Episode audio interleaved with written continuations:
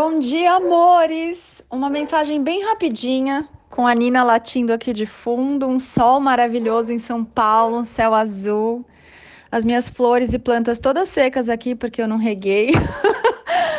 Enfim, tô aqui passando para deixar uma reflexão. O que, que você vai fazer essa semana para ser menos quem você não é e tem tentado, se esforçado tanto para ser aquilo que você não é, para agradar os outros, sabe? Para fazer alguém feliz, para ser aceito, para ser amado. O que, que você vai fazer para ser menos isso, menos quem você não é e mais quem você realmente é? Aquilo que o seu coração está clamando, está pedindo, tá quase que implorando para você começar a se permitir ser, viver, experimentar e expressar.